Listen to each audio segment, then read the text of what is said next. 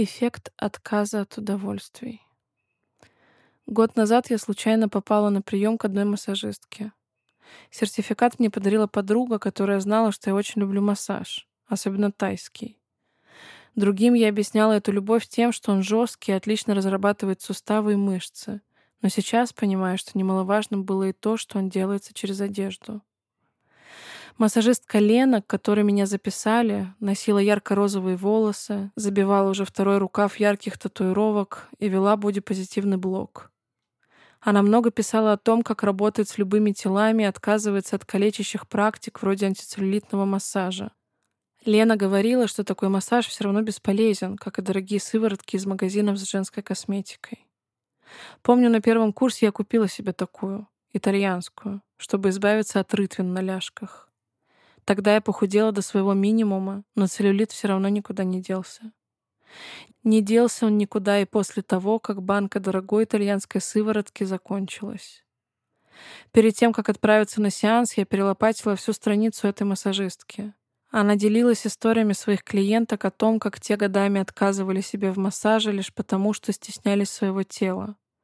Ее заметки успокоили меня, но когда я оказалась на массажном столе в уютной квартире этой приветливой девушки, стыд все равно не отпускал. Я думала о том, что ей будет тяжело мять мое большое плотное тело, а взгляд на него будет доставлять ей дискомфорт. Марина, моя хорошая подруга, рассказала, как однажды хотела записаться на массаж в студию, которую рекомендовала ее любимая блогерка. Подруга попросила у парня денег на подарок, но решила еще раз посмотреть на страницу салона перед тем, как оплачивать услугу. Случайно подруга перешла на страницу основателя, который в каждой второй публикации писал о спорте и здоровом образе жизни. Марине стало не по себе.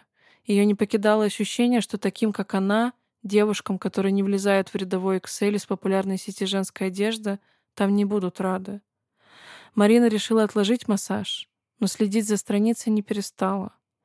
Успокоилась она только в тот момент, когда в блоге появился фотоотзыв толстой девушки, которая благодарила салон за хорошее обслуживание и самим своим существованием подтверждала — здесь безопасно. В британском сериале «Выскочка» есть такой эпизод. Главная героиня Энни отправляется на редакционное задание, чтобы написать репортаж о вечеринке у бассейна для толстых персон. Энни сама толстая, но по жаре она ходит в одежде — и даже изобилие разных тел вокруг не убеждает ее показать скрывающийся под леггинсами и рубашкой купальник. Конечно же, сплошной. Энни долго наблюдает за женщинами вокруг. Они не стесняются своих складок и целлюлита, делают друг другу комплименты и получают удовольствие от жизни. Но Энни так привыкла изнывать от жары на шезлонге, скрывая от окружающих свой живот и ягодицы, что даже в присутствии таких, как она, не может избавиться от этой привычки. Я годами отказывалась от отдыха на море, лишь бы не появляться перед другими людьми в купальнике. А когда появлялась, то хотела спрятать себя всеми подручными средствами. Панамкой, матрасом, стаканом с холодным напитком. Мне никогда не было комфортно быть оголенной под взглядами других людей. Тем более после весеннего сезона, когда в каждой рекламе упоминают подготовку к лету, а худые девушки в социальных сетях жалуются, что их тело все еще совсем не пляжное.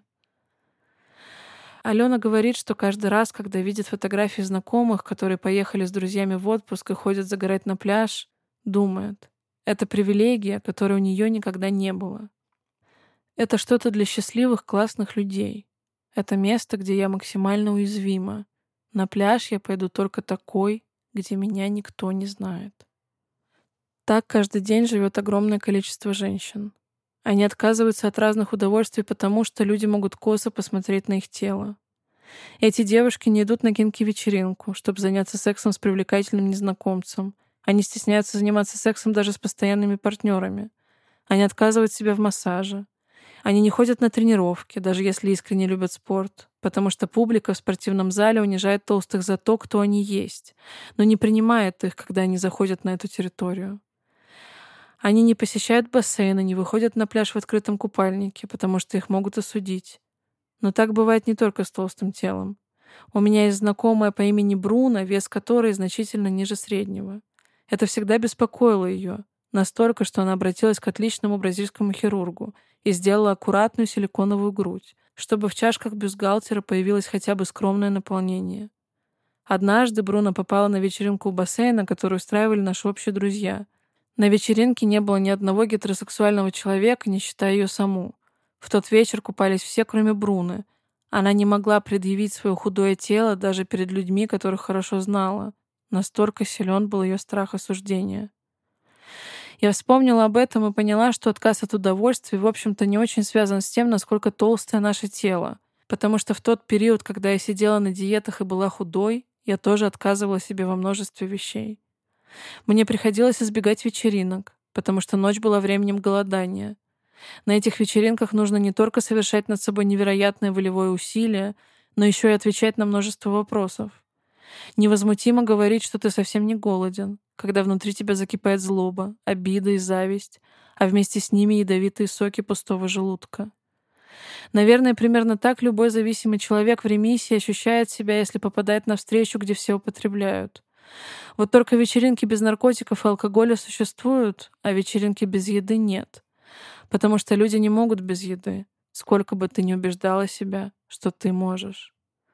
Оля рассказывала, как ходила на вечеринки в школе. Она быстро пьянела, чувствовала слабость, раздражалась на окружающих. Но было еще одно чувство, которое нередко заставляет людей много лет бегать в колесе диетического самоистязания.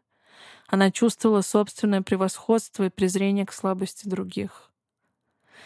Похудение действительно нередко подсаживает тебя на иглу мнимого могущества. Тебе кажется, что ты способен подчинить себе естественный ход вещей и работу своего тела усилием воли заставить его не нуждаться в удовольствиях, уменьшаться до неестественных для него размеров, не чувствовать голод. В период, когда я уже начала нормально есть, но все еще придерживалась множества ограничений, моя университетская подруга Эльза подарила мне тостер.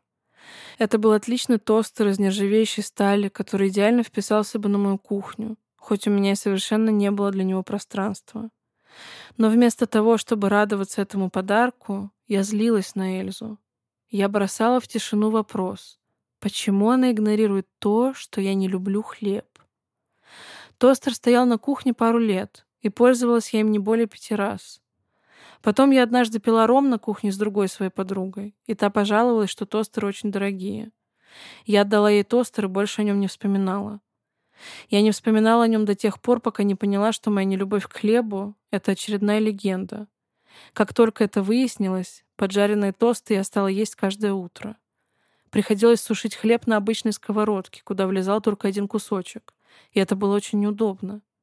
Когда мы съехали с Солей, стало неудобно вдвойне.